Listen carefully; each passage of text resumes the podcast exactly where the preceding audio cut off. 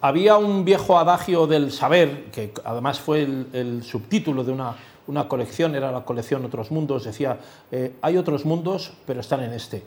Eh, Parece mentira todo lo que ha avanzado la investigación eh, médica y la ciencia, y sin embargo uno de los grandes universos o de los grandes planetas que todavía están por descubrir no está eh, en otros sistemas solares, está dentro de nuestro propio cuerpo.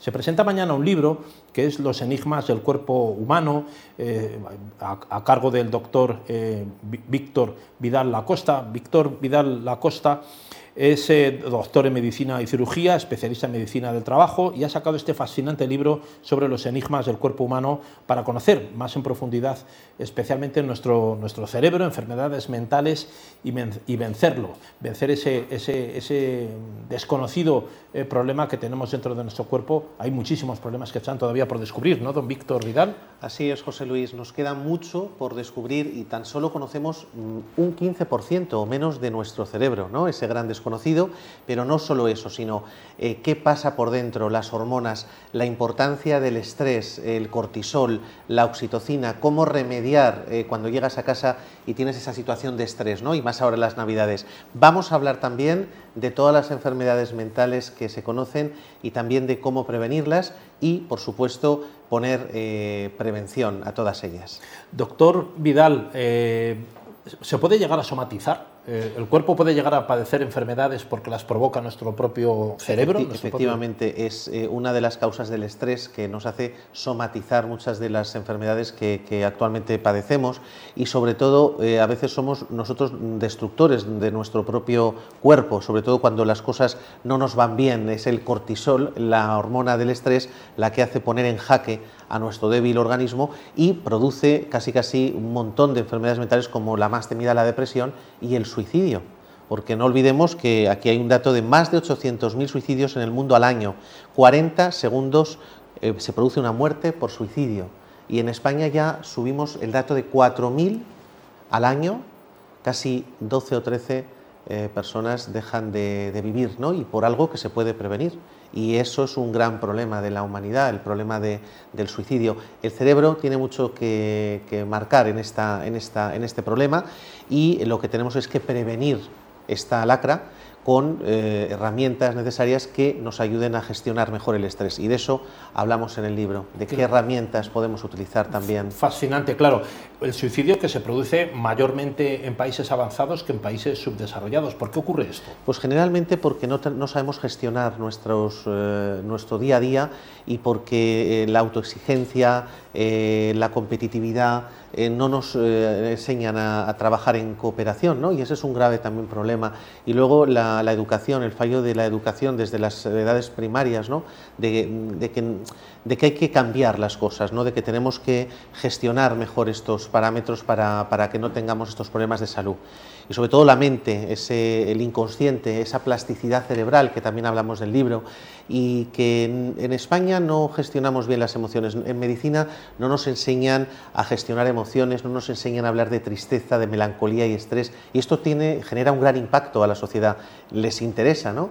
y aquellos programas, no sé si te acordarás de, eh, de redes de Eduardo Punset, ¿verdad? Sí, sí, buen amigo además. Eh, pues, pues, Una gran eh, pérdida para mí. Claro, pues esos programas de élite son los que ponían en valor ¿no? la, la, ciencia y... Sí, además de una forma divulgativa. Divulgativa, que es lo que pretendemos con esta edición del libro, a, a, base de dibujos, de maquetas, de ilustraciones, donde cada parte del cuerpo se enseña para que el, el, el lector lo entienda de una forma amena. ¿no? Yo creo que a veces tenemos que dedicarnos a los médicos más a divulgar eh, digamos, eh, de forma sencilla para que las personas entiendan más qué nos pasan por dentro para, para poder eh, remediar según qué enfermedades que tienen prevención. Claro, doctor Vidal, tiene una repercusión enorme en el mundo laboral y el mundo empresarial, la depresión, la autoestima, el nivel de estrés. Nivel de absentismo, ¿qué podemos, ¿verdad? ¿Qué podemos hacer para... para, para bueno, en, en Estados Unidos, fíjate, fíjate José Luis, en Estados Unidos y en Londres ya hablan de departamentos de bienestar emocional, donde se les presta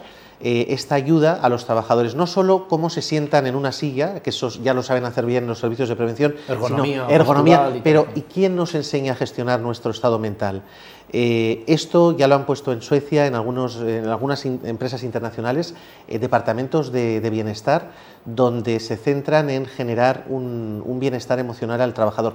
Y se han dado cuenta que aumenta la productividad, disminuye el absentismo, que es algo que a los inspectores médicos, yo que también soy inspector médico de la Seguridad Social, nos importa que, cuando eh, baja el absentismo, naturalmente eso quiere decir que las cosas van mejor y a un empresario que el absentismo baja y que aumenta la productividad, le interesa también a él. Por lo tanto, cuidar el estado, el aspecto emocional del trabajador es una asignatura pendiente en España. Yo creo que nos queda mucho, ¿verdad? Claro, eh, y que se da, doctor Vidal, igual en la empresa privada que en la empresa pública, que en el funcionariado, en la administración. Todos. El absentismo se Acuérdate que tú lo sabes muy bien, el burnout, que ya por la Organización Mundial de la Salud lo, considera enfermedad. En el 2022 ya es una enfermedad, ya tiene su eh, codificación. El síndrome de estar quemado nos, nos interesa porque tanto en el funcionariado, ¿verdad? Están quemados de siempre eh, hacer lo mismo, de que las gestiones no salgan como quieren y en el aspecto privado, pues en el sector privado naturalmente eh, está más patente, ¿no? El, tema de,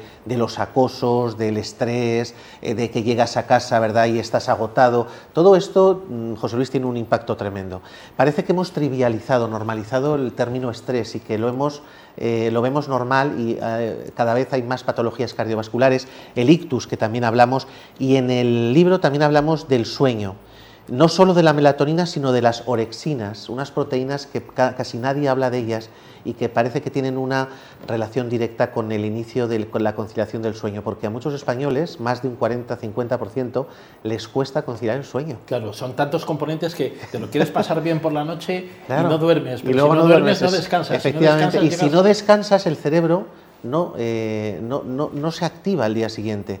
Y luego hay una relación directa que con el estrés, con el cortisol elevado, hay muerte celular eh, de, neuronas y eso genera a disminución del hipocampo, el hipocampo se hace más pequeño y hay alteraciones de memoria y eso significa que aumenta la siniestralidad, por lo tanto más siniestros por temas de estrés crónicos porque altera la hormona cortisol y esta a su vez en el hipocampo hay una contracción del hipocampo y el cerebro incluso se ven en resonancias magnéticas lo que hablamos. Claro, usted que, es experto en medicina del trabajo y es doctor en medicina, el, eh, autor de este libro, Los enigmas del cuerpo humano, la verdad que para las personas tener objetivos vitales es importante, ¿no? O sea, tú puedes estar en tu trabajo, pero tienes que estar a gusto. la palabra clave es reilusionar, reilusión. Cuando un trabajador se, se encuentra reilusionado, tiene todo ganado, porque el problema de España y de muchos países es que el, trabajador no está a gusto en su trabajo, eh, que no trabajan donde verdaderamente quieren, y eso es un grave problema, porque la insatisfacción, ¿verdad? la monotonía, el cansancio, el que eh, te levantes por la mañana y que no tengas un aliciente para decir qué bien estoy haciendo el trabajo que yo estoy realizando, eso genera problemas mayores que, como bien sabes, eh, están recogidos en la ansiedad, la depresión y todo eh, en el estrés que, lo agrava todavía más ese proceso. ¿Cómo ha surgido la idea de este magnífico libro? pues este libro ha surgido... ¿Cuál es un poco el objetivo? Sí, el objetivo es mejorar la calidad de las personas y este libro eh, nace de cinco años de sección de los domingos en el periódico que realizo. Entonces eh, tengo un gran maquetador, ilustrador y periodista que eh, ha recogido también todas las, imágenes y eh, hemos querido hacer un libro donde sea más divulgativo y donde la gente le apasione conocer más el cuerpo humano, ¿no? esos enigmas, esos secretos. En esa sección que tenemos tenemos un sabías qué, curiosidades, que los hemos recogido y hemos eh, comprimido, porque hablar de tanto en tan poco espacio lleva su, su, logro, ¿no? y por lo tanto la idea principal es mejorar la calidad de vida y sobre todo tener un interés en conocer mejor aquellas curiosidades o enigmas que no nos han contado. Claro, una pregunta más que le quiero hacer que me cautiva a mí personalmente, ¿no? No, no tiene nada que ver, vamos, que el que no quiera atender la pregunta no pasa nada, salvo que usted me la conteste. ¿Va separada la investigación del cerebro humano del resto del organismo? Es decir, cuando se están ustedes los investigadores y los científicos están trabajando el cerebro humano, ¿lo separan como el resto de los órganos y lo estudian de otra manera, separada de riñones, hígado? Sí, la neurociencia va por lo, por lo por, como lo has enfocado, efectivamente parece que se estudia de una forma única la neurociencia y es algo que nos queda mucho por investigar, nos queda mucho por aprender, porque el tema de las emociones es algo que nos interesa, ¿no? Y, la parte, el inconsciente, es que es un, es un mundo que, desconocemos los médicos, ¿no? La parte emocional, el inconsciente, que en el cerebro eh, cada vez eh, descubrimos pequeñas cosas que van apoyando a la que la investigación sea más directa a los objetivos que nos interesan. O sea, que habría que trabajar más la relajación, el autocontrol, la meditación, ¿En cuántas la relación con los demás, la familia. En, cuántas empresas conoces, José Luis, que, se, que traten esto de primera mano, ¿no? de que los trabajadores tengan esos minutos de relajación, que cuiden la música, que cuiden eh, eh, los espacios con la humedad, la temperatura, el color. ¿no? Los colores. Los colores, hay una relación directa en el cerebro con los colores, los incluso en los eventos es importante la humedad, la temperatura. Vamos a hablar de, eventos después con una experta, con pues, Cristina Fajardo, o sea que nos va a Pues seguro que, ella, que ella nos va a pues, contar de colores. efectivamente, porque los eventos cuidan la oxitocina, que es la hormona de la felicidad, que es la que nos contrarresta los efectos del cortisol y es la que nos motiva y simplemente con reírnos, que nos reímos poco, generamos un montón de oxitocina que nos hace vivir mejor. Nos queda mucho por aprender. Y un dato más. No sé si saben, esto es un enigma que, cuento en el libro, que eh, la segunda causa de caries es por el estrés. Disminuye la saliva y disminuye la acidez. Y eso genera un aumento de caries. Y eh, el, hecho de ir al dentista que se suele producir en niños ¿no? efectivamente. 12, bueno 14, pero eh, eh, los niños tienen lo que es los dientes efectivamente efectivamente y luego los dientes no los tienen todavía formados, la, la dentadura entonces pero a nosotros nos importa porque sí que es cierto que en los últimos años con la pandemia nos lo han dicho los dentistas han aumentado el número de caries, por eso, por la relación del estrés. La pandemia ha sido un estresor absoluto. Tenemos también que convivir con el estrés bueno, que es el eustrés, que es el que nos mantiene alerta, y el distrés, que es el negativo y es un umbral muy sutil que, eh, hay que saber diferenciar. Cuando nos levantamos y estamos en alerta, esa tensión emocional para hacer algo sin enfermar es lo que llamamos eustrés.